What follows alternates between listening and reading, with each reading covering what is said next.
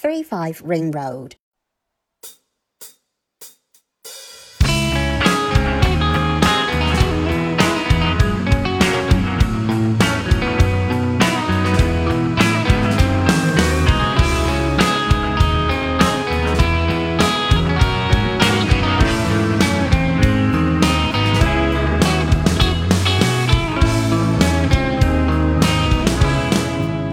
欢迎大家收听三五环，我是刘飞。今天的嘉宾是金叶晨老师。哎，大家好，我金叶晨，我又回来了。对，金老师事隔很多时很长时间，终于又回来了。这次我们聊一个可能会比较敏感的话题啊，尤其在极客圈子里，因为金老师这这短短上次录音好像还不是极客的那种 KOL，但现在已经是极客比较。风云的一个 KOL 了，对，尤其是关于那个跟跟跟潘乱聊过那个元宇宙啊 Web 三点零那一期之后，对吧？OK，就成为了那种 KOL。对对对，所以正好蹭一下金老师的热点，我们就来聊一聊元宇宙和 Web 三点零。你聊这个话题特别有意思，因为你刚刚用的是 Web 三点零，而不是 Web Web 三。待会儿我们聊详细聊这个话题。我我先稍微说一下为什么要聊这个，以及我对这个的。感觉啊，就是我我我在呃，可能我不知道具体的时间，估计估计你也有会有那种感觉，就几个月之前，极客上面突然开始，所有的几乎所有的呃大部分吧，产品经理和投资人都开始在聊同一个话题，感觉发的内容大家已经看不懂了，而且在非常有热情的在投入到这个领域里去，所以那个时候我就。我我跟少南聊，我们都有一种担心，说，哎，是不是我们老年人跟不上时代了？后面一段时间就去了解了很多背后的一些逻辑啊，他们在到底在讲什么，就发现，哎，好像就问号越来越多。然后呢，后来后来听呃听了那个你你跟叛乱，你们还有几个就可能分了两个阵营的一个，好像我我我发现，虽然你你讲的很犀利，可能会。有些人听听起来比较刺耳或者偏激，但是我会感觉你说的基本上大部分都跟我，呃认知之后得出来的结论或者思考都很相似，所以我特别想邀请你来，我们聊一聊这个话题。就就先讲一下，比如说我我们会聊的，比如 Metaverse 和 Web Three，还有 Web Three Point Zero，对吧？这这完全这三个词儿挺有意思。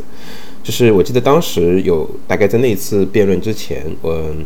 即刻上，呃，小婉就宋伟，他有在发一个那个问题，他说 Web 三和 Web 三点零到底有什么区别？对，因为就是有的人会说 Web 三，有人会说 Web 三点零，然后那那但为什么会有这两个词儿呢？从语言学上角度来说，如果他们俩是同一件事儿，就不应该长时间的存在两个词儿吧，对吧？然后然后我我我我就我就给了个解释，当然我不觉得我解释是唯一性的，就是我的解释是说。呃，就是 Web 三点零其实是相对于 Web 二点零啊。当然，如果你足够老，像我们一样是老年人的话，对吧？就是足够老就会听说过 Web 二点零啊。就是回到大概差不多两千零七年诞生智能机那个时间节点，maybe。然后差不多到到呃，再再往前推一点，可能就就是 Facebook 出现的时候，就就零四年 Facebook 出现的时候，差不多那个时候开始逐渐有 Web 二点零这个概念兴起。然后因为又有这个呃 smartphone，又有这个 so social network，当时我忘了是谁了，我记得也是硅谷有个人提出来说，哎，我们要有做这个基于这个 social networking service 的，嗯，然后基于 location based service 的，然后这个基于这这么一个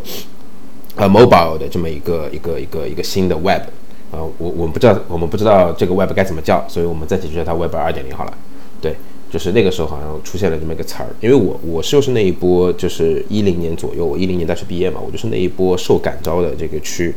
去去进入这那一波上一波浪潮的这个创业者之一，对，然后所以就就这个经历过程，作为一个老年人，就是经历过，对，所以当时我就给给给宋伟说，我说我说据我据我自己的观察，Web 三点零是一个对于相对于 Web 二点零存在的概念，就是我。也代指的是下一代网络啊，但是它并没有一个具体的呃内容，就是下一代网络该什么样。但是 Web Three 这个词儿是个专有名词，它指代的是有具体内容的一个下一代网络的可能性。这个可能性包含了 Crypto，包含了呃比如说 DeFi，包含了可能呃 ft，包甚呃甚至包含了比如 GameFi 在内的一堆东西。对，然后然后这主要是基于呃呃 Crypto 的。那然后整个事儿我会或者你叫它叫它 blockchain 也行了。然后所以整个事儿整个事儿就变成了说今在今天呃当有人提到 Web Three 的时候，实际上他讲的事情大概率百分之九十五的可能，它就一定是加密或者区块链的。我可以理解，其实 Web 三点零它是一个容器，对吧？这这里面的内容一直在换。我看知乎上之前有很多人在二零一一年的时候就在讨论嘛，什么是一点零，什么是二点零，什么是三点零。对，然后比如说 Web 一点零是网络到人，它是个单向的传递信息的过程。然后 Web 二点零是人与人，就出现了人传人现象，对吧？然后 Web 三点零是人到网络到人，当时是有这么一个。概念的就觉得可能加了一些推荐算法，加了一些 AI 的部分，又在人和人中间重新有网络的啊，有一个有一个可能中心化、可能去中心化的一个中中介。当时是这么去解释的。那现在提到 Web 三，Web 三，呃，其实我理解可能就理解成为 Web 三点零这个容器里的一种，呃，大家在放的东西，对吧？对，其实你你你要这么讲的话，当时这这个这个事儿真的就是一一个一个一个容器，就是往里面灌什么酒是大家随便灌的。呃，因为二零一一年的时候，差不多正好是大数据，呃，就是最火的时候，然后然后又是这个人工智能开始就是逐渐开始火，然后机器学习包括推荐算法开始出现，然后其实一一年的时候也是另外有两个项目特别火，就是呃当时的那个滴滴打车和快递打车，对，然后。就是这种移动出行很火，然后当时大家就突然意识到说，因为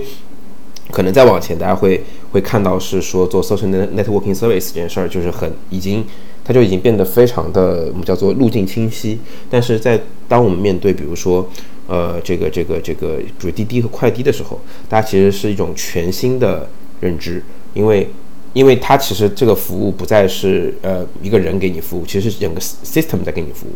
对吧？就是我我我首先要先把大量的数据信息搜集起来，然后要是个动态的呃一个一个系统给你整个给你服务，而且对响应速度有很快的要求。因为比如说我们电商上买东西的话，其实响应速度是很低的，我只需要下个单，甚至于有时候肯定是预购，对吧？三天以后告诉你不好意思，我发不了货了，把钱退给你就行了，对吧？但是打车不是，打车可能必须得在五分钟或者十分钟内告诉你个结果，说打到了啊，对。然后这车在哪儿，对吧？我我忘了原来叫什么，即时需求交易平台还是叫什么来着？对，有当时有个词儿，当时有个词儿的。然后，然后好像就类似你说那个词儿吧。然后，然后它它其实就是人到网络，就是一就双边平台嘛，就就是网络中间一边是提供 service 的人，一边是消费的人嘛。包括抖音也是一样的，抖音也是不是说我拍了视频，然后就大家来看，而是我拍了视频需要推荐算法这边呃串联加工筛选，对吧？一下来告诉。别人这个这个视频适合谁看？对，就是网络本身的这个我们叫做机器在里边提供了一个全新的价值。对，这你如果如果当时有人是这么讲描述 Web 三点零的话，那么恭喜他，他描绘描述的未来在二零二一年的今天来看已经很成熟了。啊，甚至已经嵌入我们的生活，就是不可不可拔除的状态。但是现在又重新被提出来之后，大家会觉得需要有一个新的，再颠覆我们现在的这种网络呃形态的一种新的东西。这个事儿很有意思啊，就是就是呃，我我我其实觉得说呃，Metaverse，因为之前前两天正好有个朋友也在找我聊，就问我说，问我怎么看 Metaverse 和 Web 三的关系，就是呃，我就讲讲到一件事儿，我说。就他问我了个问题，他说这两个东西是不是其实是是有交集，但并不完全等价的？我说那当然，他们是有交集，但不完全等价的。呃，严格来说，他们的分叉点还特别多。就比如说，在 Metaverse 这个概念里边，它包含了一大堆东西，包括了交互，包括了新的我们说这个智能终端，包括了全新的体验，然后包括了这个新的内容，甚至包括了全新的创作的方式啊。然后就一大堆东西在里边，当然里边包含了一点点关于 UGC 和呃，就是我们叫做这个基于 UGC 诞生出来的这个创作确权的问题啊，然后超也也自然会被提到呃 FT 才会有了 Crypto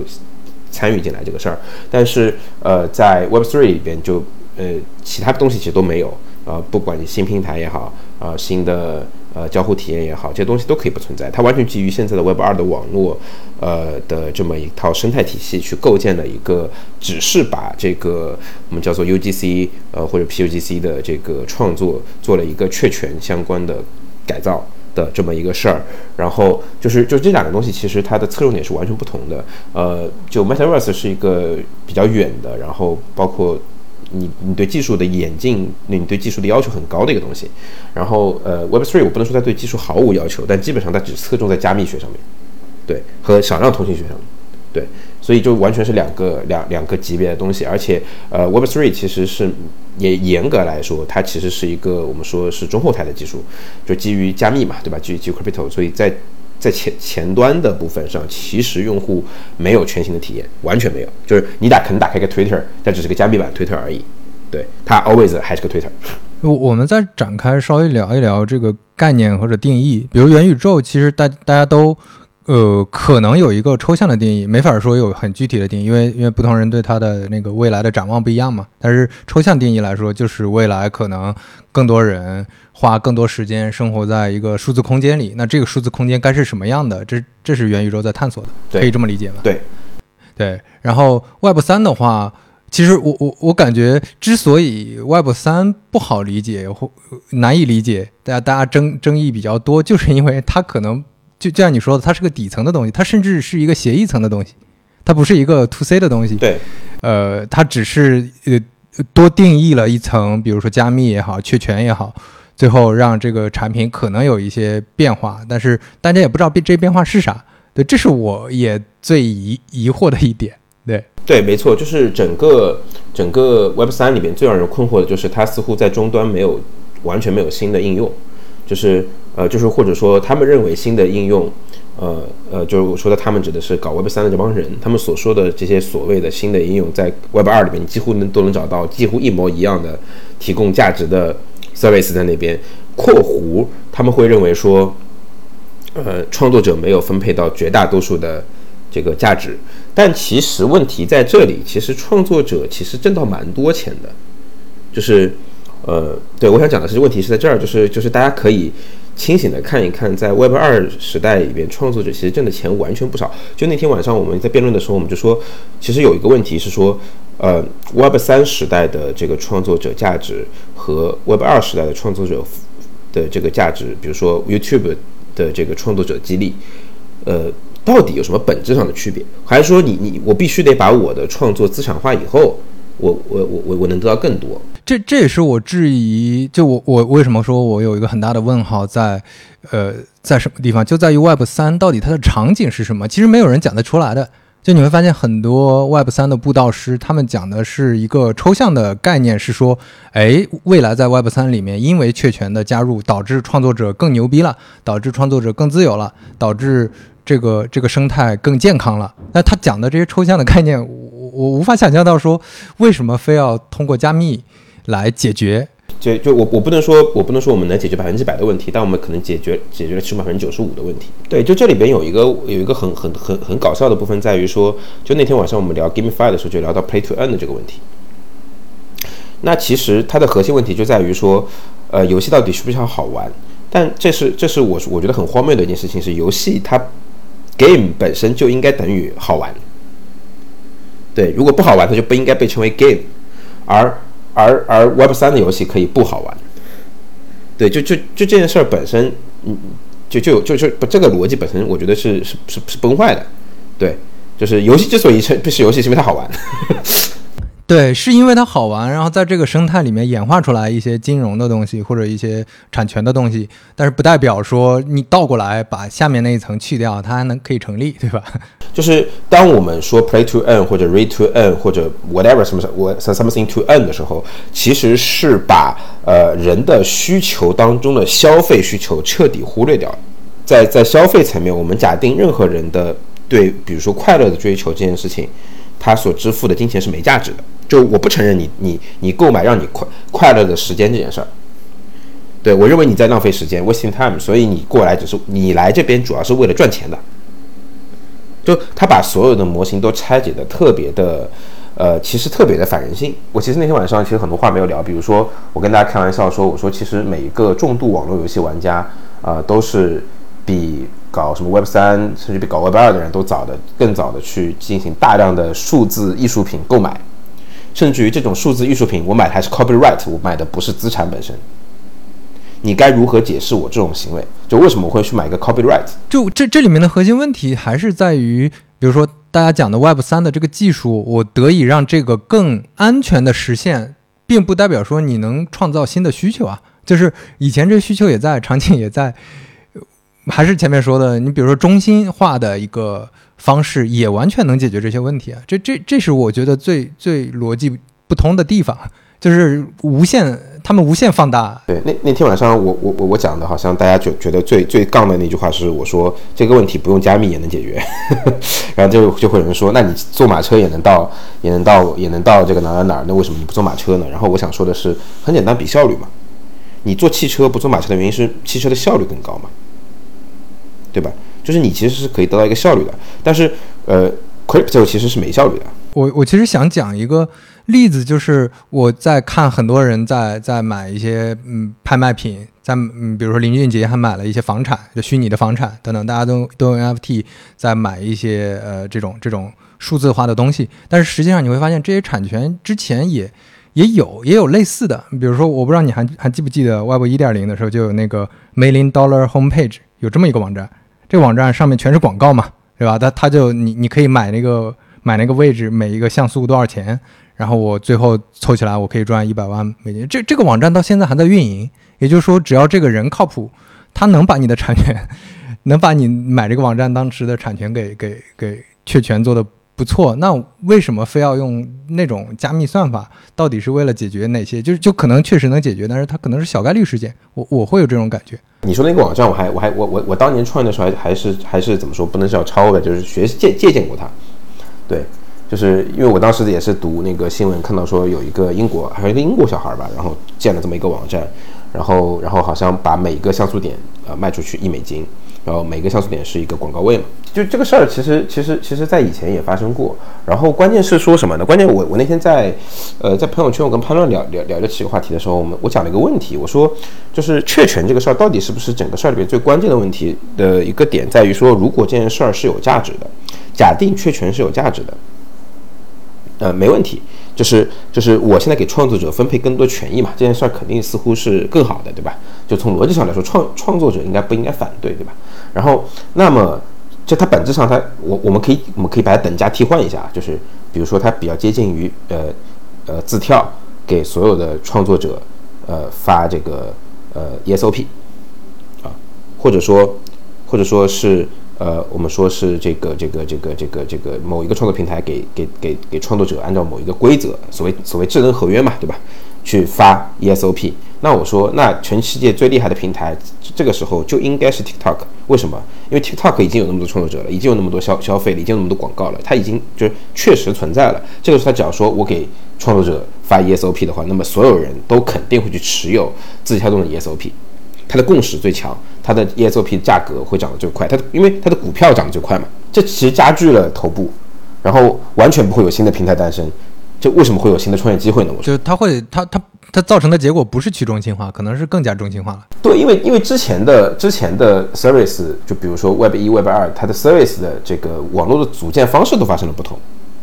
就或者说我我举个例子，比如说呃从。都不讲 Web 一、Web 二，我们就讲从百度到自跳，它有一个很大的一个差异是说，我使用的场景变得完全不同了。我原本是在电脑上搜索搜索 page，我现在是在这个手机上，呃，我我我第一我没办法搜索的内容，因为 app 和 app 之间是打没有打通的，我没有办法跳过 app 之间搜索内容，对吧？这是第一件第一个问题。第二个问题是我一个手机屏幕所在单位时间里能呈现的内容其实是。有受限的，大概也就可能，如果按照 info card 的尺寸，可能也就三到四条。对，那我的广告位的分分布方式又发生了不完全不同的分布逻辑。对，这个时候推荐算法要比呃这个搜索引擎呃是更好的这个这个这个给到用户内容的方式。对对，效率更高。对，效率更高。第三个是说我使用的人的数量也完全不一样了，因为在呃 PC 互联网时代，可能使用的。这个使用互联网的网民，至少在中国可能 maybe 只有三分之一的人，对吧？然后可当时可能也就是三到五亿的中国网民在在 PC 互联网阶段，然后到了移动互联网阶段，就会看到从五亿人到九亿人，接近十亿人的这么一个一个一个增长。而这个增长的过程，其实它如果你从人的收入和受教育程度来看，它是一个所谓的向下的一个一个金字塔的一个一个渗透。那新进来的人跟过去的互联网用户的最大的差异是，他没有办法主动去获取信息的能力。就他不具备我主动去检呃去了解自己需要检索什么信息，啊，他的思维方式不支持他做这件事情，啊，他不不太会提问题，那么所以推荐这种被动的获取信息的方式，他们会更更偏好更偏爱，对吧？那这这都是场景上导致说啊，所以百度呃就是当然百度如果 get 到了这些东西做了一个 app，那可能也可以干掉字条，但他们不是没 get 到嘛，对吧？对，那那那，所以所以才给了字节跳动一一一个机会，对，但是但是，对讲 Web 三的时候，我会发现说啊，你是基于 UGC 是吗？那全世界现在最大的 UGC 平台是谁？啊，对吧？然后每天都要 U UGC 多少内容，对吧？然后然后它的 UGC 产生了多大规模的这个收入，对吧？然后它现在的股股票是个什么样的规模？那它它如果对它只对它做价格价值重重构的话，或者价值分配的重构的话，那它是不是可以马上就完成一件事情？就是这个时候你回去看的时候，你会你就会怀疑说这个事儿对不对啊？对，我觉得我还是那种我跟你类似是，嗯，场景原教旨主义，就是场景导致技术革新，而不是技术导致一个场景革新。就我发明了一个技术，哇，这个技术太牛逼了，我一定要拿着这个锤子找到好的钉子，肯定不是这样的呀。就就你刚才说到这个这里面重点了，就个性化推荐不是因为。发明它的这个人特别牛逼，发明出来这个东西本身特别好，导致所有人都开始，呃呃，开始转换自己的用户习惯，而是这些人的用户习惯本来在那儿，只是当时的技术没有很好的满足。对我觉得这这是一个因果关系的一个倒置。现在大家就看的就是我我在反复的讲确权这个事儿有多么好。对，就是就是反复的讲确权这个事儿，就好像变成说我这个事儿里唯一值得拿出来讲的事情就是确权，然后。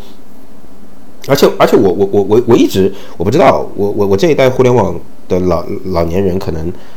特别我其实是特别反对确权的，就这个这个也不是很政治正确的一个话。我那天我在节课上发了一段话，说我其实是反对数字资产呃数字资产化和数数字资产确权化的啊，因为为什么呢？就是因为我这代人是是使用盗版开始使用互联网的，就是就是。我不知道大家知道海盗湾嘛？对我觉得他妈的这世界上最最最最最最具备互联网开放精神的，不是什么那些开源组织，是他妈海盗湾。对，因为海盗湾让所有不会写代码、不会抠丁的人，也可以开放的免费使用互联网上面的所有的内容和资源。就就前两天我听那个，呃，我我最近有在听那个，呃，集合网有有他们有一个专题叫苏联美学演绎。啊，就有苏联美学讲义这个系列特别好玩儿，它里面讲到一个观点，就包括呃呃构成主义和这个至上主义的里边的一些一些一些一些艺术家的观点，就是他们认为说有几个有几个观点，第一个说他们认为呃艺术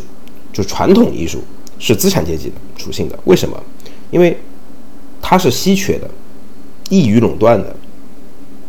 就比如我画了一幅画，我我我我是达芬奇，我特别牛逼，我画了一幅画，然后画的很美，画的很有艺术性。那他为什么有艺术性呢？因为达芬奇首作，对吧？然后世界仅此一幅蒙娜丽莎，然后法国国王把蒙娜丽莎拿走了，牛逼，对不对？全世界所有人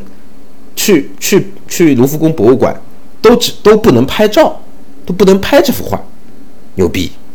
对吧？你要来，你只能到博物馆来看一眼，对吧？垄断了，对吧？全世界仅此一幅，对吧？但是。呃，在在苏联，苏联那帮艺术家是怎么搞的呢？他们第一反应说，他们他们做实验，说，哎，如果一幅画只有一幅和一幅这幅画有成千上万幅，会不会影响一个人对这个事情的判断？他们实验怎么做呢？他们就是说我把我我我我我我我用那个机器印刷的方式，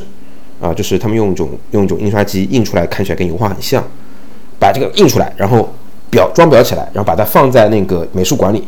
然后跟其他的一些非常牛逼的、非常知名的，比如莫奈啊这些人放在一起，然后让一些艺术评鉴家走到那幅画面前，然后跟他说这是一个可能不世出的大师的作品，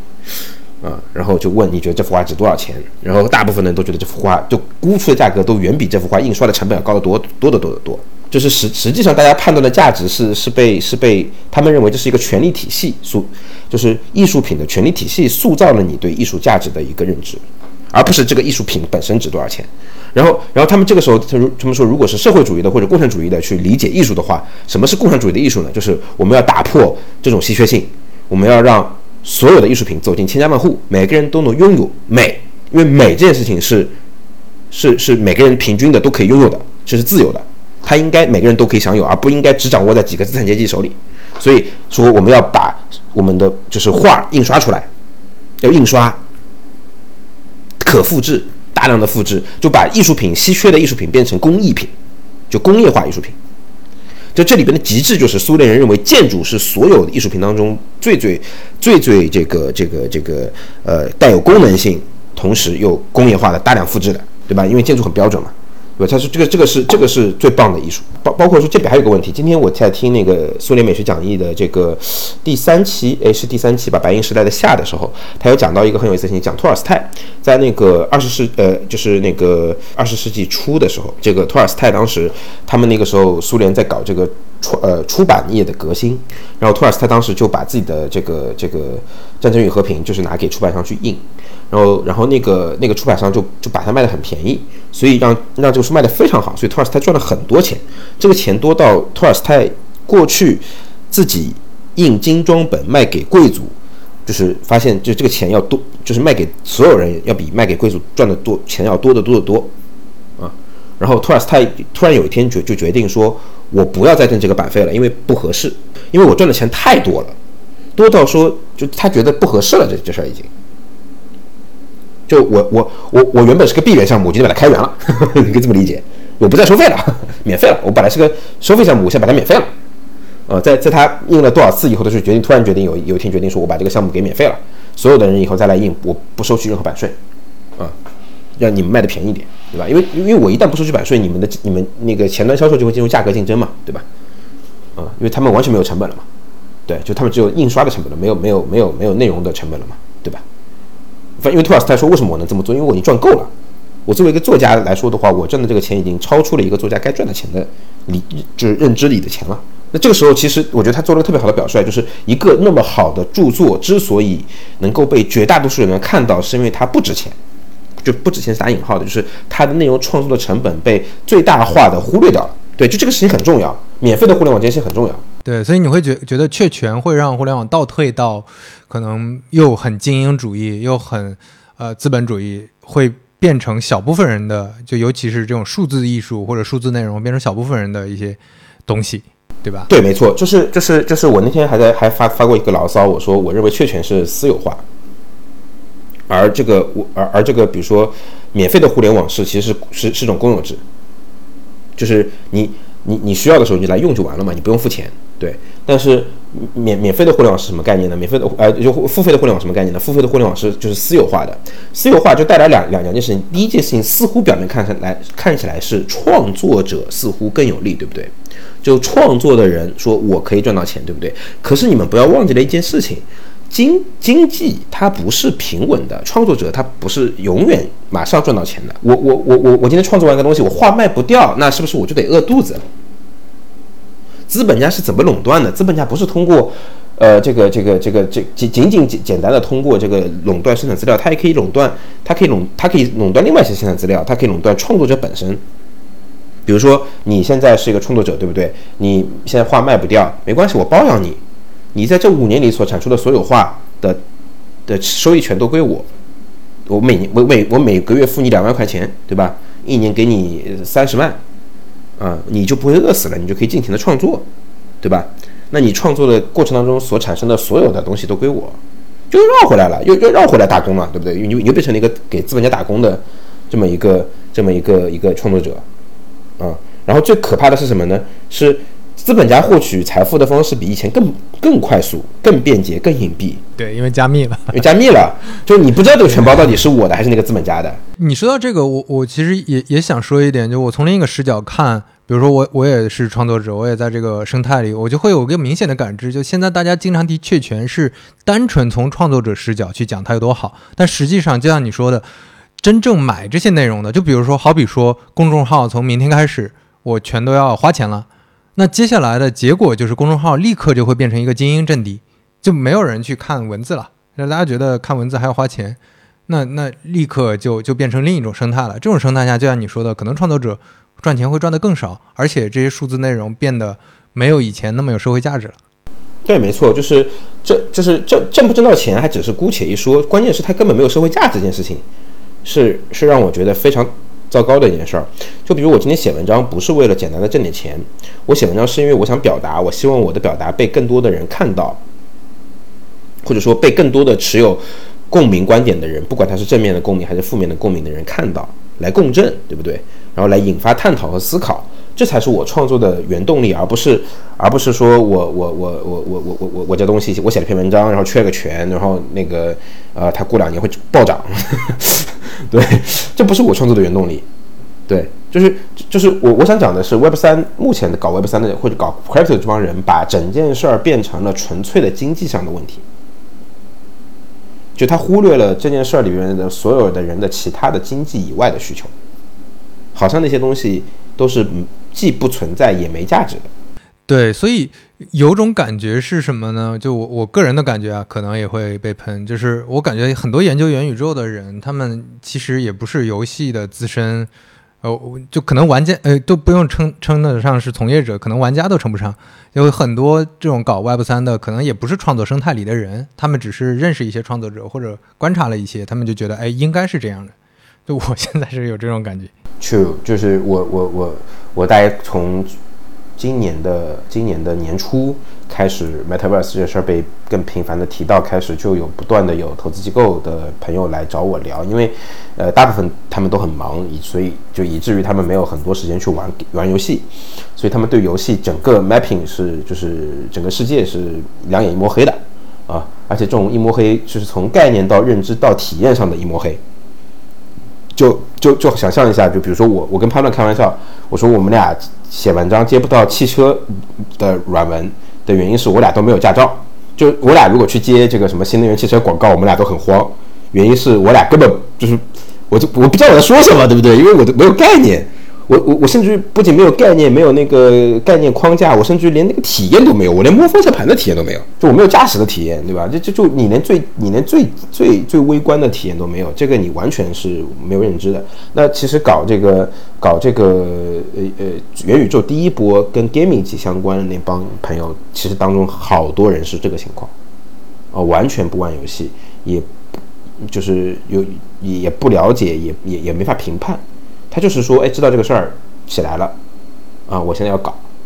然后你给你最快的方式给我把它给讲讲明白，然后告诉我答案，说一二三四，你觉得哪里哪里有投资机会点，然后我呃这个市场格局什么样的是分散的还是集中的，嗯，然后这里边谁最最具有成长性，好，那我们去搞就完了，就这样的，对，这这是投资人的逻辑嘛，所以投资人比较喜欢这种。叫法，因为你你你提到三点零，就感觉是我要做一个新的东西，能干掉一些现在的大厂，那肯定会更感兴趣嘛。对，然后然后第二种就是说盲从，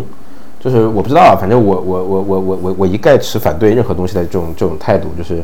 对我是那种怀疑主义者，真正的怀疑主义者也很有意思，就是我我我怀疑一切就是被人提出来的东西，就是但是你会看到很多人盲从，就是说。哎，你看硅谷那帮最聪明的人，我靠，为什么硅谷的人最聪明？我也不懂。然后硅谷那帮最聪明的人在搞，在搞这些东西了，为什么你们还要在那边怀疑啊？然后或者说，你看这东西已经多少多少亿美金了，然后谁谁谁每天在多少挣多少钱了？我操，他也没看过人家账户，他怎么知道人家挣这么多钱？我靠，然后对吧？都加密了，他都看不到对方账户，他怎么知道对方有那么多钱？对吧？对方也不给他晒吧，对吧？然后说，哎，你看你你们为什么还不去搞？讲这些东西的时候，其实我会很容易想到另外一个东西，就是呃，就见多识广的坏处吧。这叫我我的合伙人以前他们就是服务过，就是 P to P 这个领域，互联网金融这个领域。对那个领域以前也是这样子的，就是就可能你觉得看到一个 B 三，然后可能就半年他做这行，然后突然间就在翠湖买房了，对几千万的身家价。就这，而且他是以前是个 A 三，他就就就是就是一种路上，就是你觉得他不学无术、游手好闲、什么都没有的一个垃圾玩意儿，然后突然间可能就过了半年就几千万身家，再过半年就几个亿身家，再过半年再过半年你知道他几十亿身家了，然后啊，再过半年他就进去了。对，就是就是就是这一波，我我我我没有见识过。对，就是我当时我我我合伙人跟我说，他的好朋友就是 P to P 被抓的那一波开始，他说他的朋友圈里有一半的人都被抓了，就被端走了一半人，你知道，你都可怕，就是就是就是他说说几十亿都是小都是小窟窿，都大窟窿都几百亿起。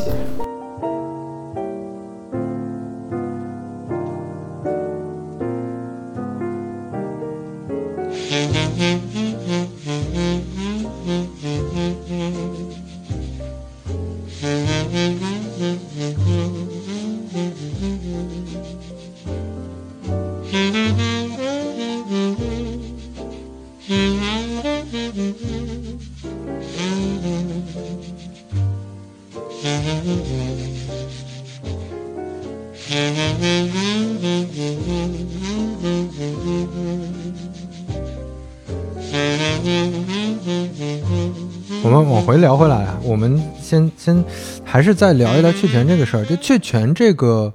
嗯，因为我我我之前可能 get 到了一个场景，我大概能理解它的价值是，比如说，如果说有一个我我不管是呃哪个组织提出来的，不管是去中心化的还是中心化的，但是如果有一个组织也好，有一个协议也好，能把个人的数据变成就数据这一层面，个人的数据变成自己的东西。你的产权就在你自己的一个什么，呃，手机里也好，或者服务器里也好。那未来可能对每个人来说会是一个，一个是隐私权，再一个就是确实对于很多人来说，这这这里这里面有自己的创作的数据，这些数据是有价值的。就就就不说卖钱这个事儿，因为我之前确实呃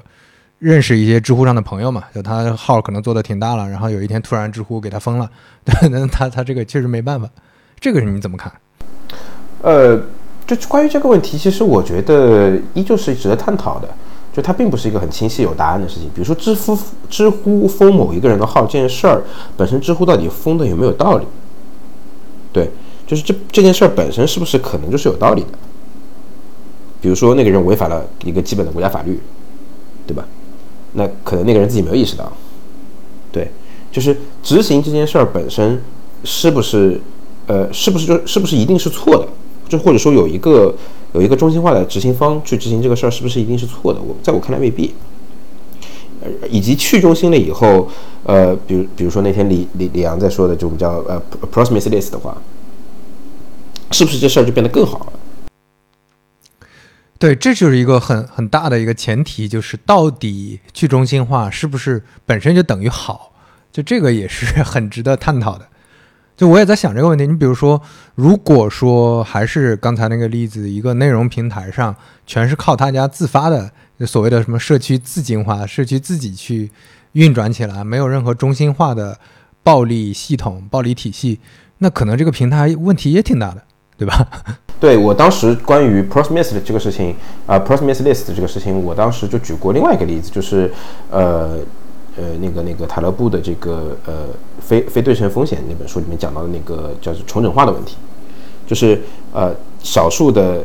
极端少数派啊，极端顽固少数派和这个就是接受度很高的、很很灵活的大众在一起的时候，呃，最后会少数派主导啊，少数派主导这个这个这个现象，就是就是就是因为大家大家其实都无所谓，然后那个但少数派就是说我有我我我通过否定通过否定来达到我自己的目的。就比如说，呃，犹太呃犹犹太教和穆斯林教徒说我不吃猪肉，就会让有些清真的餐厅，呃，就是不不不供应，呃，不供应猪肉。那有的普通餐厅为了为了免去麻烦，就选择那我也不供应猪肉，因为可能猪肉整个在我的销售销售份额当中可能只占百分之五，因为在欧欧美的话是这样子的，对吧？那那那那但如果你有一个强中心的话，可能就就就会就会说不，必须每个餐厅都可以都可以供应猪肉。对吧？那他这个事儿就不会发生。对，那在猪肉这种问题可能还好，只是个小问题。但是在同样类似情况下，可能会发生其他一些问题。对，可能会变成大问题，因为它这个结构只要是顽固少数派和灵活大众，它就会发生少数派主导的问题，情况就会变得越来越极端。就是所谓自由的结果是冲突会变得越来越大。就 promise list，promise list 的结果是可能导致社区内部更不团结、更大的噪音和更多的分裂。这就提到，其实我我记得当时辩论的时候，你提到说，这这里面有很多事情是精英的一种傲慢。我我也有种感觉，就感觉现在很多人其实是充满着虚伪感的。这个虚伪感来自于你明明是一堆精英，你在讲，不管是元宇宙还是 Web 三，大家都在讲的故事是我们其实是为了追求民主，为了追求自由，为了追求去中心化，每人人平等。但是你会发现，他们讲的故事讲到后面。就会推演出来一个很不中心化、很精英的一个结论。那这个结论都是你，比如说，就像呃呃刚才提到的，像区块链的很多协议。那如果说真的有一个创作者平台，大家是根据你 Web 三的一些定义做这些事情，那这里面的一些协议是谁定？那还是少数的人定。这些少数人，不管是你怎么选出来，他肯定是属于精英的。那这些精英来制定，不可能一人一票，大家去投这个协议。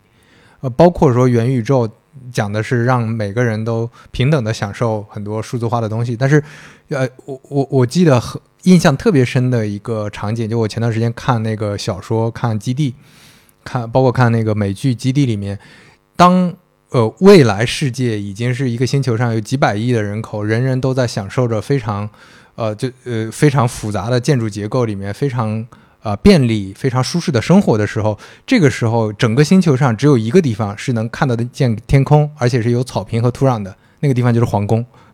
就是如果说元宇宙真的未来每个人都在戴着眼镜在过这个生活的话，一定是有钱人和精英再回来享受这种花草树木。对我我我觉得这是几乎是一定的。就就像你前面提到艺术品的例子，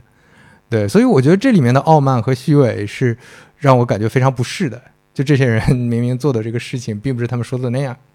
对，而且，嗯，最让我觉得，呃呃，就是令人发指的是，他们喊着平等、自由的口号，然后，呃，以此为口号，但是他们玩的整套 game 其实是有有利于那些，呃，拥有更多信息的人。就所谓精英主义的傲慢，来自于精英往往掌握更多的信息嘛。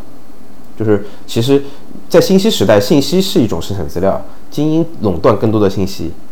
之之前我听过最 最搞笑的一一段论述是说，未来他们可以用低代码的这种形式去参与民主、参与自由的呢？那你想，现在可能全球有多少人连字儿都不认识？你让他们去用代码的形式参与这个世界的运转，就这种视角就是有点何不食肉糜。就是我我那我记得我那天有有有我呃那个那个 Joe Joe 其实还挺理性的，因为他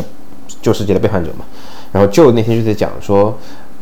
呃，他说，呃，以后以后所有人都可以怎么怎么样，然后通过这种方式，我就马上更正他，我说不好意思，我提醒你一件事情，中国人口十四亿，中国的互联网网民是九点八九亿，放在全球来说，已经是网络渗透率很高的一个国家了。我没有去看全球排名，但我相信我们应该全球前五，啊，然后如果按网民人数来统计的话，我们可能在全球第一，对，然后但即便这样子，我们还有。接近四超过四亿的人不使用互联网，这个不使的原因可能是很极端的，比如说残障，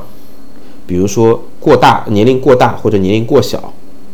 啊，或者还有这就是 Snake 报告里面最搞笑的是有五千万左右的人，每年我都能看到这个人口的数量，就大概五千万左右的人是我不愿意使用互联网，I want，没有理由。就是你要接受有些人就不想使用互联网，就像你要接受有些人就不想使用电一样。就是这个世界，我们说这个基于原子的世界里边，这些不允许，我们依旧可以，不会因为他们，呃，不会因为他们这种我不想做而说，那你你不是中国人，你滚。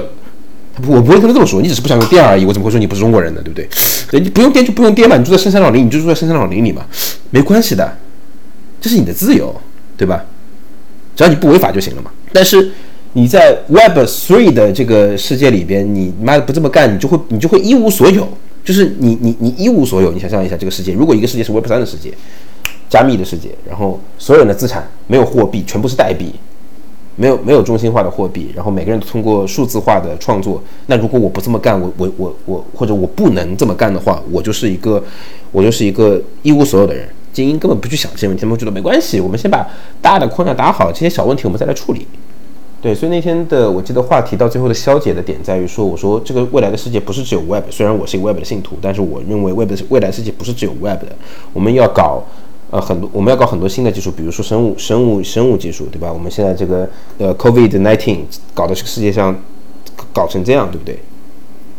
对吧？然后然后然后然后然后还有还还有最新的 Omicron，对吧？最新的版本，我们还我们的技术还不够先进，不能对抗它。对，然后美国美国已经死了八十万人了。我我觉得就是很重要的一个点是，现在原子世界的很多问题都没有被解决掉，而且比特世界它只是目前在一些领域提高了大家的效率，它确实是非常有价值的一些东西，但是不代表说，嗯，未来大家所有的东西都要都要进到那里面去，以及说你这样其实是有点不尊重现在在认真做原子，呃，做在原子世界在努力的这些人，我我感觉就会。嗯，大家一直在钻牛角尖嘛，就觉得说我一定要在在在比特世界一定要革新，一定要再做新的东西，一定要怎么怎么样。我我我我觉得，我觉得今天看到有的人在说有个话特别有意思，就是我觉得终于有人承承认自己的虚伪，把这个虚伪的外衣撕掉了。就有人说，其实我们没有在关心去中心，我们也没有在关心什么自由，我们也没有在关心什么更民主。他我们要的就是更有机会赚钱，就是。就是这一次，如果如果这么说这么坦诚的，我我我觉得也 OK，对吧？也 OK，也 OK。但但但但这件事儿，当他私下虚伪的外衣之后，他就直直就直接就变得很恐怖了。就是就是就是 OK。所以你们只是就是我我我我，所以我刚刚在这个上发了一条嘛，我说其实我想说，如果如果赚钱就可以不择手段的话，那抢银行其实也更更刺激好玩哦。只不过可能在在在数字世界，这种监管确实少一点。嗯，或者难一点。对它，它它它其实更多的来自于监管的滞后，就全世界所有国家的监管，呃，监管层对于这样的事情它的滞后以及监管的谨慎态度，就是监管不想马上把你扼杀掉，因为他也不确定这是一个真的技术创新还是一个有问题的事儿。那过程当中里边有很多人掺杂自己的私欲，在在可能提供噪音和错误信息，对吧？那所以说，全球的监管系统也都在。评估这么一个东西，所以在评估期，他就不会那么去去重度的去监管它。但在我国，其实监管层面已经对有些东西进行定性了。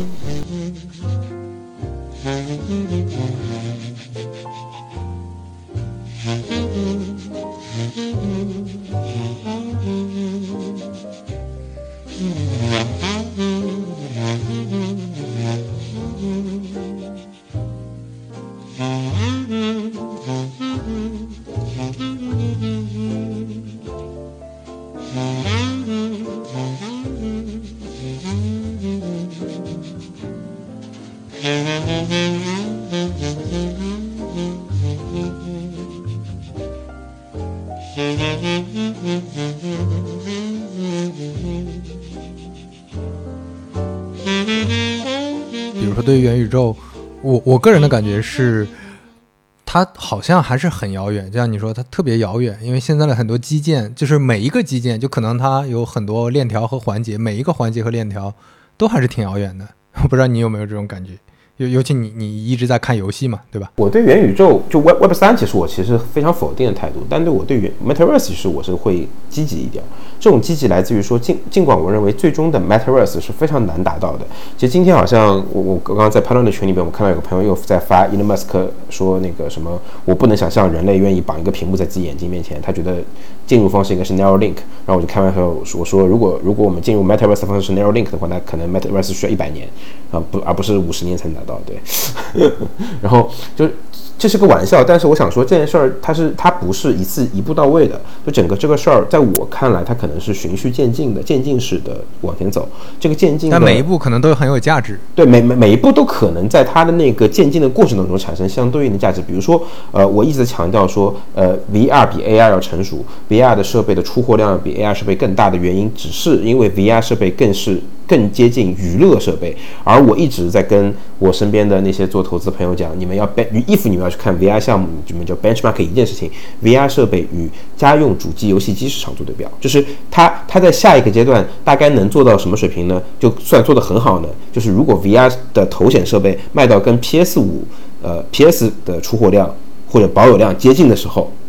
那那 OK fine，这就是一个很不错的事儿了，因为它可能意味着一个千亿。千亿级的市场，就就就可能养活能养活千亿级的那那，就是就是就是体量的这么一个内容创作者。同时，它能带动技术的进步，让这个 VR 的体验或者虚拟世界的体验变得越来越好嘛？对对对，就就就就就可能我们可以往下一个 step 去走了。就这件事儿很重要。然后，然后，然后为什么关注出货量？是因为说为，而且为什么要关注的是对标的是主机游戏呢？因为，我我不我我不我不按照现在的传统的手游和网络游戏来对标它。原因是，呃，多人同时沉浸式在线这件事是做不到的。从技术上来说，那天性能是不可能的。对，就秦老师那已经把这个事儿讲得很明白了，就是就扯淡的，我操，就是就是。对，然后，然后，然后你你得尊你得尊重科学和物理限制，对，就目前的技术没有大的突破的话，那么大家就尊重一下，对不对？然后，那在这个里逻这个逻辑之下，你你你大概大概率可能会去做不错的单机内容，比如说 VR 游戏上现在卖的最好的一个游戏就是那个节奏光剑，呃，Cyber Beat。呃，B 呃叫 Cyber Beat Beat Seven 那个游戏叫，对，节奏光剑那个游戏卖特别好。我说我开玩笑说，我说那个游戏相当于 FC 时代的俄罗斯方块，然后呃 PC 时代的打砖块或者这个什么弹球，对，3D 弹球，扫雷，嗯，这个游戏跟这些东西是在在一个 level 上的，就是非常牛逼，简单易上手易学习，曲线呃就是难度曲线的陡坡坡度难度坡阶设计的很陡峭。这这个我要就补充一句，就是可能很多人不知道扫雷为什么在 PC 历史上那么重要，是因为它教会了很多人用鼠标，对对，没错，以及认知窗口操作，这个非常重要，非常重要。然后然后就是把整个交互就是条件反射式的写在你肌肉里，对。就肌肉记忆化了，然后 set 呃 set beat 也是，就是它它它它那个游戏，如果你玩过的话，你就知道，首先你要活灵活的使用你两个手柄，并且呃它是全向的，就是你的手柄的方向是全向的，啊，就这个这个交互体验在以前是没有的。其次是呃它它的那个交互不再是点 click，而是挥动，就不是一个方向上的停停下来，而是需要你挥动，你带速度、方向和轨迹的。啊，并且会有反馈，它会如果你 P 到，它会给你一个一个震动反馈，啊，然后而且会告诉你说，你不仅是用手，你甚至需要全身配合去玩这个游戏，就这个交互体，它给了你一个完全你过去玩 PC 没有的交互体验，或者玩手机没有交互体验，这这是一个 milestone 化的一个游戏，就就这这个玩意儿在我看来非常的牛逼，再比如说。在手在 VR 上有没有一些我们近似三 A 体验的 game 呢？是有的，就是呃 Steam 做的，就 V 呃 V 社做的那个叫叫 Alex 对 Half Life Alex，这个做的非常牛逼，就是它首先完全的三 A 三 A 级别的水准。当然，你你你如果以今天三 A 的要求来看，它的画面肯定达不到，那是因为 VR 设备的画面的品质还达不到嘛啊。然后，但是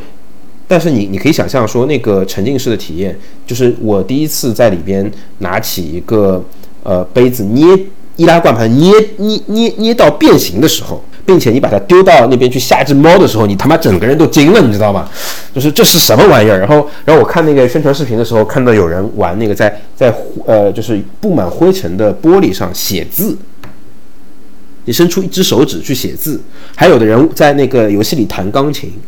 用三只手指弹那个呃那呃弹那个 Little Star，把我吓到了，就是。这是个什么玩意儿？你知道吗？就是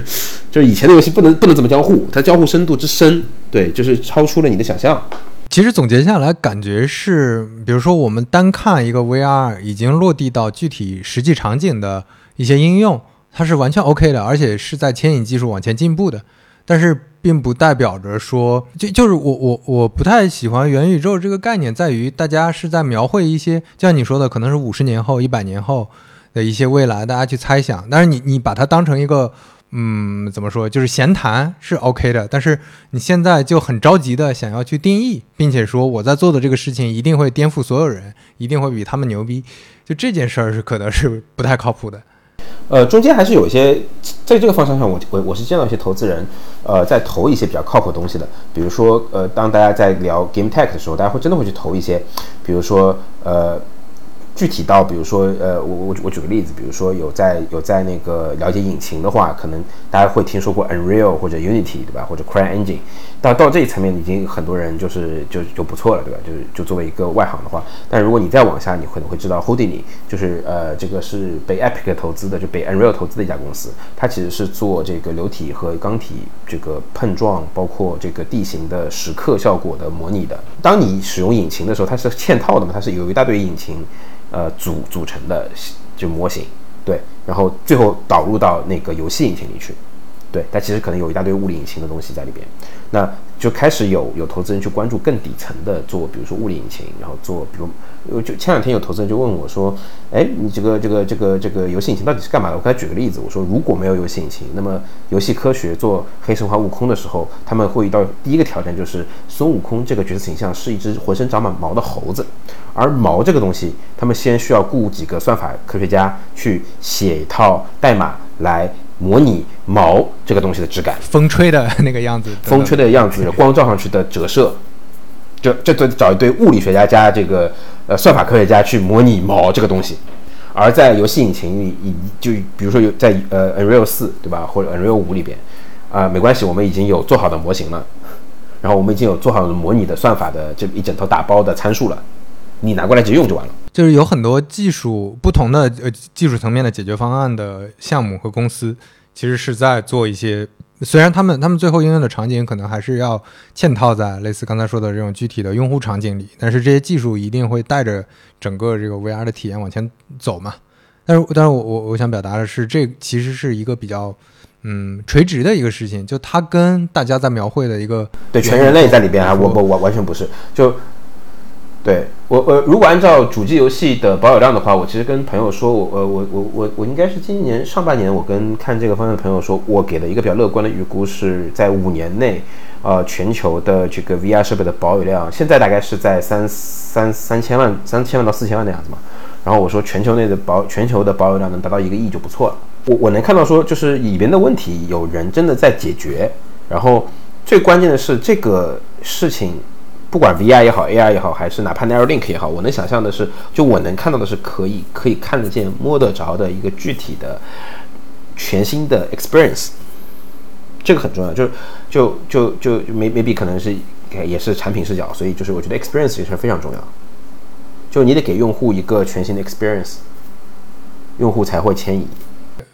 而且用户迁移之后，你有了用户量，你才能有更好的，就像你前面说，有一些商业的一些输入，然后才能慢慢的做带带领技术往前走。你不可能说做一个现在没有人用，我就就就像无人驾驶一样，无人驾驶其实提出来很多年了，但是你没有像特斯拉这样的出货量，你做无人驾驶不太现实的。对，就是你得有那么多人用你的代币才有价值嘛。就是之所以大家今天说那些什么代币不靠谱，就是因为没人用它的服务嘛。用它的人太少，包括 GameFi 之前，为什么很多人觉得 GameFi 靠谱的原因是，好像看起来真的有很多人在用。但我说那些在用的人是给他们发代币，他们才来用的。如果停了代币，他们就不会就不用了嘛。我说这个问题不是在趣头条身上已经被验证过了吗？对啊，对啊。难道人民币不如代币吗？我说，我之前看到一个呃说法。是那个叫 Sam，Puri，是之前老罗转过他讲的一段话。他他的推理逻辑，其实我看很多人也是这么推理的，就觉得现在大家已经在很多时候都在网上完成很多事情了，比如开会要在网上开啊，朋友之间交流在网上交流，游戏要在网上玩，然后呃，大家的注意力慢慢的都转移到手机上，未来会转移的更多，是有这么一个推进逻辑的，但是。我我我会比较疑问的是，在于这个，就是你这还是用的是这种叫什么推归纳法嘛？但归纳法不一定是很靠谱的，就或者说你只看到了一个很粗暴简单的数字，就比如说现在大家使用手机的平均时长可能占呃那个呃醒着的时间的百分之五十，它就证明着未来可能会越来越多越来越多，呃，就这这个你是怎么看的？我觉得他的这个说法我看了，但是我觉得他在说这些问题的时候，他忽略了一些东西。嗯，比如说他会说，哎，现在玩 Fortnite 的人比玩 basketball 的人多，对吧？我不知道美国的情况，但在中国是这样子的，就是足球和篮球的人的玩的时间和，呃，和这个呃实实就是实际使用体验，它它的它它的原因是来自于便利性，而不是来自于这个这个这个足球不好玩儿，就是我要约几个人踢球很难啊，包括说，比如说。打麻将这个事儿，对吧？就是就是我在网上打麻将，呃，就还是在打麻将，对，还是方便嘛？对，还是方便嘛？对，就不是说我我不是说，呃，因为麻将不好玩儿，对吧？而是因为我在网上打麻将更方便。就是就是这件事儿本身，它不是网络，呃，完全的就是可替代，就是提供了一个不可替代的价值。对，就是就是只只是因为一些一些一些特殊的原因，就让这个事情看起来似乎很棒，但其实也。对，其实也还好，在我看来。而且把物理世界和数字世界这么硬生生割裂开，就觉得你要么在这儿生活，要么在那儿生活，这其实也是不合逻辑的嘛。因为你像现在大家开会，大家去社交，其实我不是跟电脑，就没有人还人，至今几乎没有人愿意天天跟 Siri 聊天，对吧？跟 AI 聊天，还是我跟这个线网线对面的那个人去聊天。他只是说我换成了一个比较高效的方法，他。意味着未来可能确实会有很多更多高效的方法迁移到这上面来，但是不代表说所有东西都能迁移，或者说他说的是一个趋势性的一个东西，但是这个趋势的演进的速度到底有多快，这是个问题。就是在我看来，在我看来可能没他想象的那么快，以及在到后期它的整个演进速度的边际的收益会越来越低的情况下，呃，就是它会有一个拐点出现，说因为总有一群故就是人不能或者。不愿使用互联网的人出现的时候，当到渗透到那帮人的时候，大家就在渗透不下去的时候，啊，因为我觉得他会这么说，是因为互联网在美国的渗透率没有那么高。对，不好意思，sorry，美国的互联网真的很垃圾。我的意思就是指不管网络覆盖率还是速度来说的话，然后，对啊，包括包括网络价格，对，然后中国可能是全世界这块做的最好的国家之一啊，至少排在前三。然后中国的网络渗透率已经已经相当高的情况下，就你发现说，我们已经渗透到那些不能、不愿和不可。使用互联网的人里面去了，已经渗透到这个领域里去了。对，而且我我觉得这种所谓的渗透或者大家的使用时长的增加，也是分场景的。它跟物理世界这种关联，并不是说你能彻底割裂的。比如说我叫外卖，我并不是说戴一个 VR 眼镜，我在假装吃东西，我其实还是在吃餐厅里的东西，只不过它。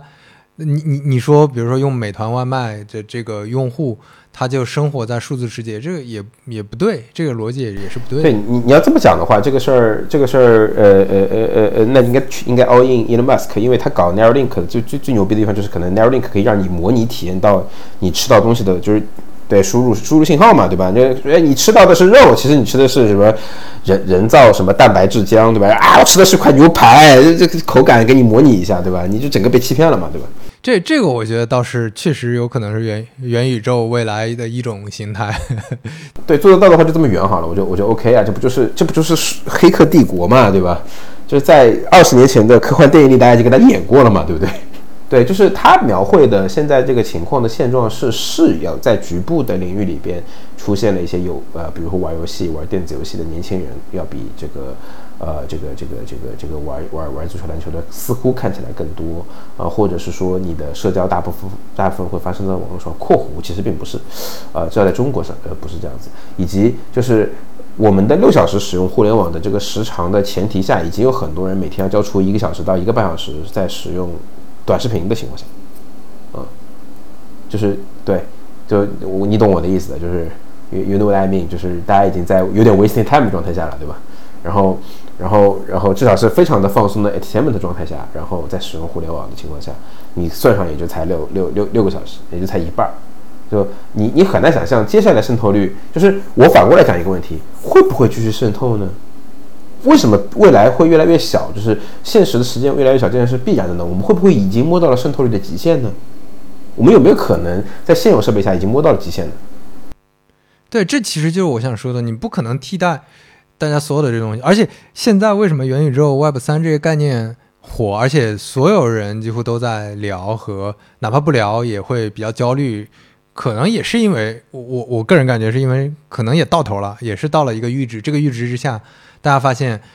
呃，做这件事儿的边际收益越来越小了。就我我我就你就像就像我跟抖音的朋友聊，你抖音再怎么做，你让一个人 一天在你这个平台上花两个小时在玩了，你想你想让他把睡觉的时间拿来玩，还是想让他把吃饭的时间拿来玩？这这已经不现实了。就到这个阈值之后，你就得停住了。那那那像像互联网带来的这种高效，你你让大家再在网上做更多的事情，它已经不不经济了。所以其实应该再去。是不是应该再去关注原子世界的一些事情？再去关注，我觉得拼多多助农就很好，对吧？就这些事情可能会对，就是就是就是这些坐在电脑前的精英，他们可能会去美国，可能会去英国，会去日本，会去德国，会在上海、北京，他们可能真的就没有去过几个三五线城市，他们没有好好的、认真的坐过几次地铁，三五线城市的地铁、公交车。没有吃过三五线城市的早饭。我记得我那天跟谁说的，我说就是有没有去过石石家庄，有没有去过廊坊，有没有去过呃郑州，有没有去过什么开封？我那天我之前去了去了一下开封，有没有去过开封，对吧？有没有去过呃就是就是呃武汉？武汉都不算三线了，武汉算是新一线了，对吧？那有有有就有有没有去过这些这些这些这些三线五线城市？就感受一下真正的人类。就不要坐在你的电脑屏幕前，不要坐在你手机屏幕前想象人类，而是看一下真人类在干什么，观察一下人类，对，对，大家在干嘛？就就就就就大家每天是怎么生活的？然后不要臆臆想，就是说，哎，我我我我我我给现在给你确权，你们就会炒币，你们就会创作？不会的。你知道一件很可怕的事情，是我一直在讲一件事情，就是抖音已经这么高效率的筛选。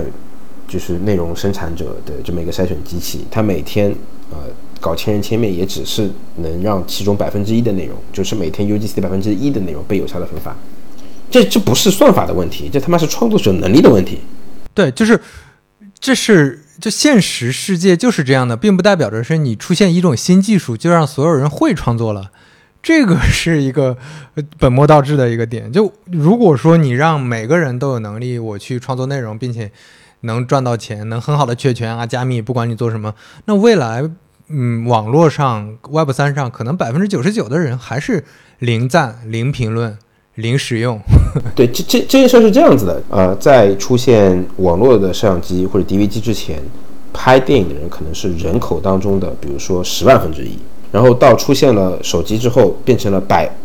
比如说百分之一，这里边有一千倍的提升。哦，你会看到说，我操，这个太牛逼了，有一千倍的提升。对吧？紧接着你发现一个很搞笑的事情是，剩下的从百分之一到百分之二可能要走二十年，但即便走到了百分之二，你会发现另外一件很搞很搞笑的事情是，也就百分之二而已，那就就也就渗透率就百分之二就结束了这事儿。就是你你悲伤的发现，全人类当中拥有真正的被创作内容，并且在大多数人类当中传播的内容的水平的人，可能只满足人类人总人口的百分之二。对，所以我还挺好奇，比如说现在有没有人统计 NFT 在交用 NFT 这种技术在交易的？各种产品，这些创造这些产品或者内容的人，到底是什么背景的人？可能百分之九十九点九九九都是精英，甚至可能都是精英当中比较高知，然后接触互联网比较早的那些人。对，当然我们也不能因为这件事儿就否定这个事儿一定不能成功，对吧？毕竟有很多事儿从都是从精英开始的。嗯，但我对，但我悲伤的说，就是这这这一波的精英跟。历史上的好几波精英不的不同点是，他们完全缺乏人文主义关怀精神，这是我就我见过最差的一届精英。应该怎么说？就其实还是有很多人，很多也是精英阶层的人是看不惯或者很不喜欢这些的。这并不代表说这个时代大家的精英都都在干这个，而是有一部分。我感觉，我我不知道你的观察是什么，就可能我感觉投资人可现在看的非常多，对吧？还有一些年轻的产品经理看的非常多。投资人干这个特别正常，因为他们每年都会有个主题，哦，不不止一个，每每年可能会有三个主题。你怕那个漏掉嘛，对吧？就是怀着这种心理去投的。然后，然后，然后他根本不判断这事对不对，他只关心这个人设的现在趋势上会没有波动。就表面上他们说每一个投资人都说自己是长期主义者，但实际每一个人都是投机主义者。我我我这么说会不会没有生意做？我靠，天呐，我我我的我的我的 FA 业务可能就就就此倒闭了。对，这段帮我剪掉，谢谢。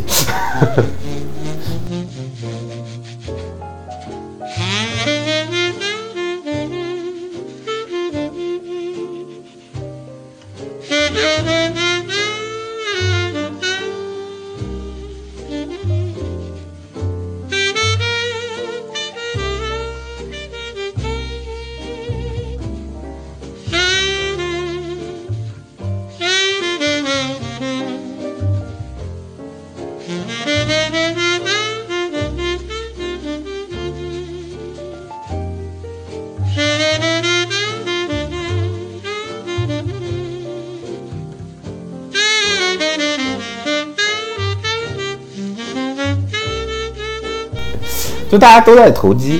但我我觉得没有问题，就是我觉得这个事儿没有问题。但是如果你作为从业者，这个事儿就就是问题了。什么意思？就是如果你看说这里边资本很热，你就进去，你的职业生涯可能往这个方向去发展，你没有把这些搞明白，你可能就完蛋。当然，我跟另外的朋友，今天我还跟一个朋友说，我说，当然你也，我他就就就有朋友有有已经有四波头增长过，他让他去搞搞搞搞搞搞这个搞 Web 三了。然后我跟他说，他说他还没搞懂，他要再研究一下。我跟他说不用研究，搞钱是不用研究的，等你全部研究通了，就来不及搞钱了。我说，如果你的目的是搞钱，不要研究它。我说，你只要做出两个觉悟：一，永久的肉身肉身出墙；二，做好准备。二，做好准备，就是有一天你的所拥有、你所以为自己拥有的这一切都可能会灰飞烟灭。如果你做好这两个觉悟，我说你就干了，不要去研究它了，没有意义，不要研究，干就完了。嗯，短平快，呃，没不要去彻底搞懂它，啊，因为你搞不搞懂不影响你挣钱。我说。你感觉搞这些的人还有都都是什么样的背景？我我知道大部分，呃，不是有很多是区块链转过来的嘛，对吧？这个很正常。呃，互联网大厂的人也也也蛮多的，呃，但基本上呃，就是特别大的大佬搞这个的，呃，或者人家可能比较低调吧，并不想让你别人知道。对，对，大厂我觉得是因为确实比较闲了，而且呃，前两天前两天极客 case 我看他发了一个，不是评出来比较好的一些产品嘛。就我跟我跟少南聊到，就觉得是实在是没有新东西了，实在是没什么新东西，评的很多都是一些嗯比较古典的一些工具什么的，所以你也可以理解现在很多很多年轻人可能会特别希望这是一个再再来一波的机会，因为现在其其他的机会窗口都关闭了嘛。我其实理解年轻人想造反的心情，但是我有时候想告诉 年轻人，就是有可能就是。就是一直有机会这件事儿，可能是不，就是它也不一定是就是规律，对。但它本来就也不是常态嘛，就像以前一样，可能隔几年一个大的爆发，一次革命，这可能本来就是就不是一个常态。现在可能我们回归常态了。就生产力整个往前大大迈步的这个发展的前提是在呃 World War One 和 World War Two 之间，我们经历了大概呃将近。可能前后前后将近一百年的我们叫做这个基础科学的大迈进，就就你会发现说，可能就一一九啊一八几几年的人，一八比如说一八呃四八年对吧？一八一八四零年鸦片战争嘛，一八四零年的人看到一九四零的人，觉得我这不是一百年，感觉人类过了一千年一样。呃，就你从你从那个生产力上来说是这样的，就是因为一八四零年的生产力跟。跟跟跟跟八四零年的生产力可能没有太大的进步，啊，我是指东方啊，西方可能已经已经有已经有那个蒸汽机了，要好要好一点，对，可能一七四零年的跟七四零的没有没有太大变化，对。所以你看，互联网也是，我觉得类似嘛，就嗯，这条件技术条件成熟了，从以前的大家用电脑，电脑的发展其实没那么快，感觉就它也发展了几十年，然后才开始进入普通家庭。然后互联网发展会更快一些，它花了几年时间，然后移动互联网又花了更短的时间。但是会不会又出来一个新技术？大家讲像大家讲的这个趋势一样，过一两年又颠覆一下，过一两年又颠覆一下。对，但但我我我我我我理解这个技术可能不是 crypto，就是就比如说，呃呃，其实我我那天有跟朋友在聊一件事情，就是说，呃，我因为这我也不是这方面的专家，我只是听我别的懂的朋友在跟我讲，就是说，比如说显卡的这个算力。啊，显卡的算力就 GPU 的算力，它这个芯片的这个嗯，就是大小已经从比如说啊，一最早什么八纳米，现在七，后来七纳米、六五六纳米、五纳米、四纳米，对吧？现现在好像做到四纳米，呃，就是做到尾尾尾四纳米嘛，就再往下做做不下去了。然后，然后好像对，好像摩尔定律很早就失效了。对，就是它做不下去的原因，是因为好像说那个那个就是通道不能比不能比门大，啊，人通道不能比人不能比人小。就是说，你你那个芯片上，你不能比电子小，对，然后好像说是再再小的尺寸就会电子会击穿，好像就会短路，所以就不能做得更小，就物理限制了，物理物理物理法则限制了你的技术继续往前走。然后，那我朋友说，那是不是说显呃，比如说 GPU 的这个呃大幅的通过硬件的提升，这个提升算力的这个时间已经过去了？我说是的，但是我说目前还有在通过软件它提升的可能性，而且软件提升的幅度很大。我说至少是一个数量级以上的提升。他说为什么？因为我说因为之前大家都很粗暴的通过硬件提升，然后呃，当大家不不能通过硬件提升的时候，大家发现说我们还有机器学习，就我们还可以拯救我们自己，我们还有机器学习可以再往前做小小数量级的提升。之前可能是一个大数量级的提升嘛，我现在可以再做一些小数量级的提升。对，通过优化优化优化 CPU 的性能，通通过软件来优化这个计算的过步骤，对，然后软件软件层面都做做做优化。然后包括说最后呈现的效果，比如说呃呃，比如说那个啊，lighting train lighting chasing 这种东西，其实就是软基于软件在做嘛，就并并不是因为我的三零七显卡的性能更强，当然是更强，但是可能不仅仅只是因为我三零七显更更的性能更强，我还同时在软件上做在做了优化，就是接下来你再看新的一代的显卡的发布，可能就不会再有像前面那么大的跃进的一个节奏了。就是很多很多事情还是因为你你就看出现的这个技术要素能做到什么程度，然后这个技术要素已经用用光了，它的啊剩余价值被剥削光了之后，可能大家用的产品就会暂时停留在这个现在的这个状态。就你你就看，嗯，比如说四 G 对三 G 是一个非常大的进步，因为资费便宜，包括网速快了非常多。但是五 G 到四 G 这个进步。其实让呃，就大家是大失所望的嘛。六 G 是有可能的，原因是说，比如说，因为五 G 正好卡在了一个特别搞笑的点上，就就就叫做这个呃下载速度和这个读写速度，嗯，下载速度还是要慢一点点，但是已经很接近了，就是跟存储存存储卡的读写速度啊。但是如果六 G 就有可能是下载速度超过大大超过这个读写速度。那个时候你会发现说，哎，那我就下载就好了，我干嘛还要从存储卡里读取呢？对吧？存存储这件事儿可能就变变化了，就一切可以在线了嘛，就一切都是可以云了。对，前提是稳定性啊，就是因为因为五 G 的那个多普勒效应已经很麻烦了。对。哎，说到这儿有一个题外话，我一直好奇为什么云游戏没有做起来，也是因为这个原因吗？呃呃，有很多个原因。嗯，第一个，比如说资费问题，就是就我指的是游戏运营运营方他们要承担的这个带宽资费问题。技术上要把这个事儿跑平，现在是挺困难的一个事儿。然后第二个事情是，就是有人能做到跑平啊，这这这是一方面。另外一方面就是说，呃，你的终端的网络的稳定性啊，就是如果你你基于网的话，那你就终端网络稳定性要求还是比较高的。就这个事儿现在处于比较萌芽的阶段，不能说不能说完全没有搞起啊。就是我我我我我的理解，还有就是就是设备性能的提升啊，就是就是就是大家其实还是更愿意玩，就是体验上来说差一点点吧。就是我花多花一千块钱买更好的手机，我的体验要好很多。但但但是我是一直觉得这个场景就虽然现在也在萌芽，虽然也有很多问技术问题要解决，但是我觉得这个场景就非常 make sense。就是如果未来你在每块屏幕上都能玩到很好的东西，都能用到很好的东西，那其实这这这个云的体验就会碾压现在的很多体验。对，这这个云游戏的问题更多是停留在体验上，就是还达不到大家理想中的要求。但是看起来似乎是有解法的。就是至少我咨询了我做这块的朋友，他们会告诉我说，我们还有大概哪里哪里能够做提升，哪里哪里能够做提升，然后这些都不是说受物理法则限制导致我们做不下去。对，当然延迟可能是是会受到物理法则限制，对，延延延迟会对，延迟问题是个比较比较难难搞的问题。对，那关于元宇宙，你还有什么其他的观察吗？就除了刚才提到像 VR，这个其实是在稳步进有进展当中。对，呃，除了它以外，还有就是，嗯，比如说大型多人在线这件事情，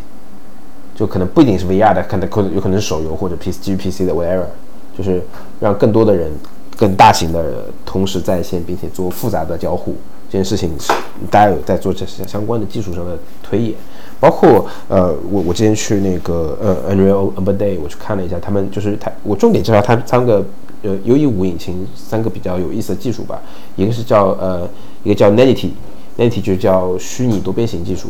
然后另外一个叫 Lumen，Lumen 就是叫全局动态光源的技术，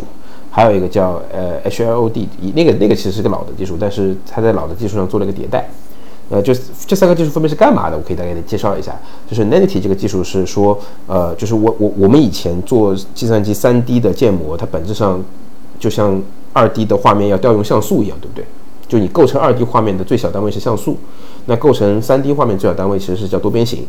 每一个画面里边能够是能够调用多少多边形，实际上是由你的显卡的算力和显存大小来决定的。呃，你的显卡的算力提升和显存的提升，就是为了让呃玩家可以调用更多多边形。对，然后你调用多边形越多，画面就越精美，这个就跟像素一样，对吧？这个大家可以理解。然后，然后呃呃，Nanity 技术是什么呢？Nanity 技术是基于机器学习，让呃同样的性能下，大家可以调用更多的多边形，因为它的这个这个多边形并不真实存在，并不需要真实的计算，它是它是做了一些虚构的多边形。啊，就你就可以简单的解释，就是可以让你的画面的多边形一下翻了五倍到十倍，呃，让你的画面变得更好，但并不消耗更多的算力和内存。还还有像 Lumen 这个技术是干嘛的呢？这个这个技术也很好玩。这个技术是这样子的，就是说，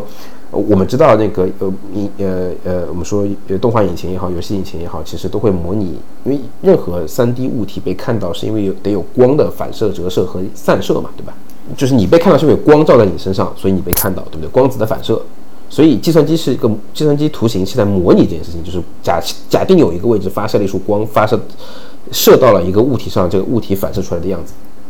它在模拟这个计算光的光的反射、折射和衍和散射。呃，但很有意思的一件事情是在真实的世界当中，光首先你有多个光源，第二人物和光是都是可能在相对运动的，对吧？所以真实世界的光是千变万化的。啊但是在游戏当中，如果你千变万化的话，你就会意味着你需要永远在不断的进行复杂计算，那性能就会很卡，对不对？那实际情况是，做游戏的人不想让用户觉得那么卡，是因为大部分机器都跑不起来，他想让你呃体验很好的同时又不用用那么多性能。那大家干了一件什么事儿呢？大家干了一些事儿，就是说，要么让光源呃动动起来，但是这个但是动的这个光源它是。呃，比如说它是局部的，这样我照的东西比较少，啊，那我计算量就小，或者是我让这个光源，呃，它是它是一个全局的，就是我照到很多东西，但它是固定的。那你说，哎，有的游戏里面不是那个太阳会转吗？对不对？但我说他们其实在 replay 一遍所有的东西，它相当于它它先让太阳转转一遍，把它每一每每每转的每每一帧给它截下来，然后让它 re re replay 一遍播放就好了，没有再计算。很多时候，大家游戏引擎像魔术师一样，就是在让你以为它发生了，其实它没有。那 Lumen 技术干了一件很神奇的事情是什么呢？是说我无需呃你提前烘焙，你我也无需你做，就是你甚至你能做到你以前做不到的时候，就是全局动态光源。对，就是这个光源全局的，并且它是动态的，实时演算的，而不并不消耗更多的性能，就是这他妈简直黑科技的东西，也是通过机器学习做到的。就听起来这是个以前不可能做到的一件事情，现在做到了。对，完全通过机器学习的软件上面做做了一个做了一个做了一个做了一个进步。对，还有那个呃，L O D 技术这样子的，L O D 就是比如说你以前在大型的开放世界当中，你你角色比如在跑玩玩游戏的有人可能会发现说，呃，我跑到地图当中某一块的时候，就是画面突然间会从低精度变到高精度，有个加载的那抖一下，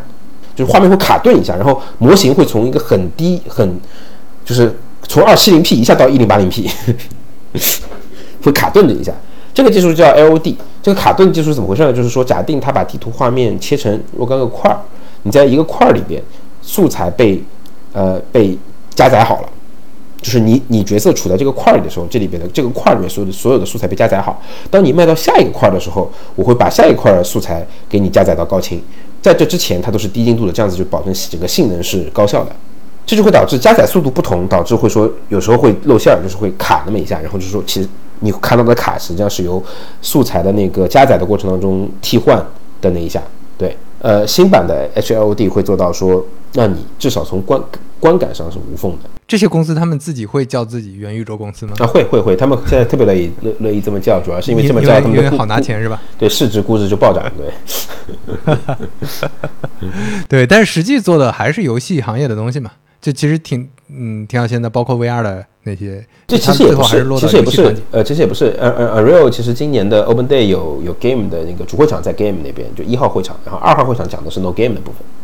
就讲呃 Unreal 引擎在医疗，在啊比如说数字建造，不不还有那个什么汽车生产啊这些里边，对怎么发挥发挥起作用，嗯，他们也在拓场景，但是 Unreal 引擎大部分收入还是来自于这个 Game 的。但因为他他他他去年跟那个那个那那个那个那个那个叫什么那个叫是迪士尼还是哪家搞了那个啊曼达洛人嘛，那个是用那个尤伊斯做的嘛，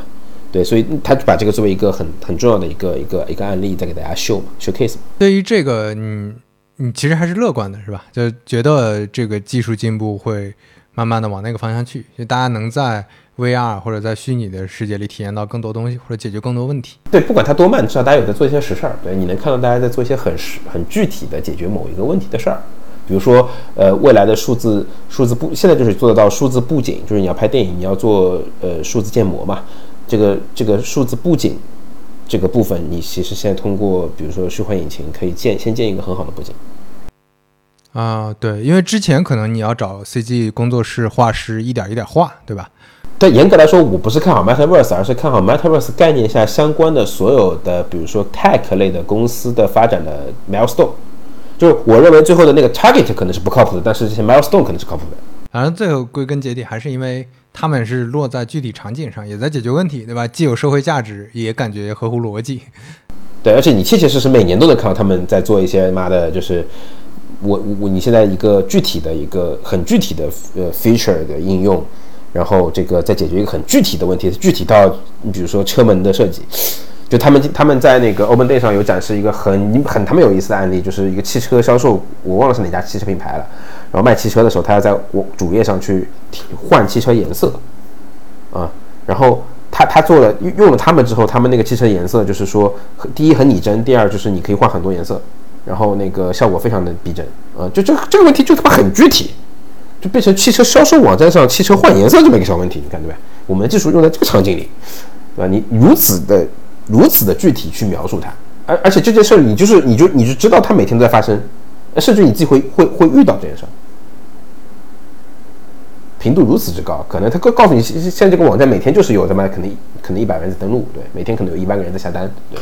我觉得只要是场景驱动的，其实你不管解决的是什么所谓比特世界、数字世界的问题，还是解决原子世界的问题，大家都是在解决问题嘛，在做一些有可能能创造价值的事情，就挺 OK 的。就主要是现在大家在聊元宇宙和聊 Web 三的时候，很多论调和在讲的事情，其实是非常就你能看得出来，他们是就像你说的，是在披着什么外衣在做这个事情。对，因为它的最大问题是，当你把一个事情，比如 Crypto 本身也是靠谱的，但是它最大问题是，当你卷入了二级市场的币的交易的时候，就你代币的就 Token 的二级市场交易的时候，这件事儿就变得非常的不靠谱，因为。因为大家是可以直接通过二级市场快速牟利的，没有人就我可以不通过解决具体问题去获利的话，我为什么要去花成本解决具体问题呢？是因为我特别善良嘛？对，就比如说我发空气币就能挣到十个亿的时候，我干具体的业务我也能挣到十个亿，但是我还得他妈花五个亿去解决真的解决问题，那不就少挣五个亿嘛？对，这件事儿突然就变成了对人的人的道德素质要求特别高。对，就是你突然要考验一个人，你说你得你得是真的靠谱的人，你不能。你你你你不能是个普通人，朋友。你但凡是个普通人，你可能就就直接发空气币割韭菜了，都不知道你是个坏人。你是个普通人，你都会那么选择，就别说他们，我我要去干，我一定会那么选择的。对你说这个，我觉得是可能是这这个我之前倒没有意识到，比较模糊。现在我觉得 突然意识到这个问题，就是这个概念你炒的同时，你有非常确定性高的赚钱的方法，它和之前你炒一些概念。你你你得呃特别辛苦，特别苦哈哈的去跟投资人要钱，才能把你的项目立住。这这现在不一样了，现在可能你不需要投资人，你把这个概念讲得好，有追随者，你这个代币能发出来，把你的概念讲清楚，你就能直接赚钱了。啊，对啊，就是我我我们做 A P P 的，我不管吹什么牛逼，我天使轮可以靠骗，对吧？A 轮 Pre A 可以靠骗，那么到 A 轮的时候，你就说我用。用户规模拿出来瞧瞅一瞅，哥们儿，对吧？DAU 看一看，用户市场看一看，收入看一看，商业化程度看一看，对吧？然后整个数据趋势看一看，对吧？你你很多 crypto 项目什么这些东西都没有啊。当然，当然，明明明明浩那天说，呃，好多的，呃，就是这个市场正在从混乱不堪的混沌走向开始出现一些靠谱的东西了。然后我表示，那是烧了那么久，花了那么多钱。对吧？几几几十亿身家的富翁都造好几个了，就再也没有点靠谱的东西。在这个事儿，我也我也完全看不懂了。对，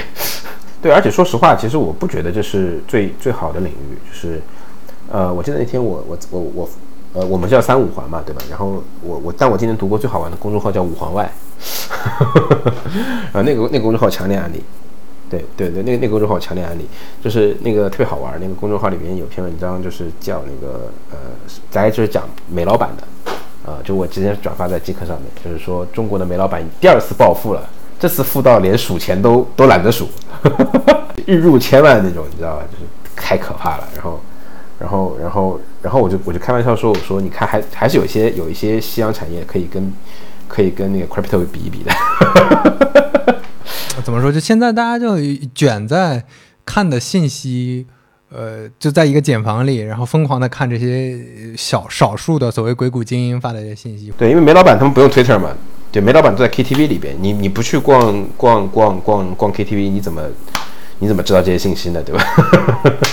就是有有的时候只是你你你你你 follow 的是你以为重要的信息，但其实有很多超赚钱的事儿，然后你根本不知道。只是 Web 三这个事儿看起来是比较容易让你让你知道的，或者 Web 的事情再通过 Web 很容易让你知道而已。对我朋友圈子里面有一个特别好玩的人，就他加了我微信，但是我不知道他干嘛的。原来，就他会，就是他他他前段时间跟我说，他说他说都听你们这帮互联网大 V 说，呃，就是币这东西傻逼。他说他就不停的做空这个比特币什么的，结果赔了很多钱，赔了几百万。然后我说我靠，我说这个 这个我我首先我我不看好这东西，但我我也我也我也反对你去做空它，对吧？就是我我的建议是不要去碰它，对，如果你你搞不懂的话。然后我说，那我我说大哥你挺牛逼的，你的这个事儿赔几百万也没有很生气，对吧？然后我说你你你干嘛的？感觉挺有钱。他说啊，我以前是做 PVC 管的。然后我心说大哥，这个你你你你好多多的生意不做干这个。他说对，我说我说我他说因为 PVC 管这两年不好做了。我心想，那你搞错了，主要是这个竞争起来了之后，你应该提升你自己，而不是说退出这个行业拿钱去炒去炒资产，对。就你要，你应该做产业升级，你要升级你自己和配合产业升级，而不是说，而不是说去去做简单的事儿。因为大家其实人都，你看人就这样的嘛，人就人就想做更简单的事儿嘛，对吧？但你想象一下，你看，就是在币圈亏几百万都不带心疼的大哥，人家是卖 PVC PVC 管起家的，所以卖 PVC 管很挣钱，我知道了。很多人看起来所谓的小的生意，就我卖一个图钉，对吧？我卖一个橡皮筋儿。其实你只要做到足够好，也也是个非常赚钱的生意嘛。就只不过大家可能会瞧不上，觉得呃我是在定义下一代人类社会的未来等等的这种，会有一种这种精英感就油然而生了。我觉得这个是挺嗯挺挺重要的一个原因。对，就是我希望元宇宙世界也好，或者 Web Web Web Web Three 的这些玩家家里那个。下水管道坏了的时候，还是会去买 PVC 管来修的，对吗？好，那那我我们今天就先聊到这儿，拜拜，拜拜。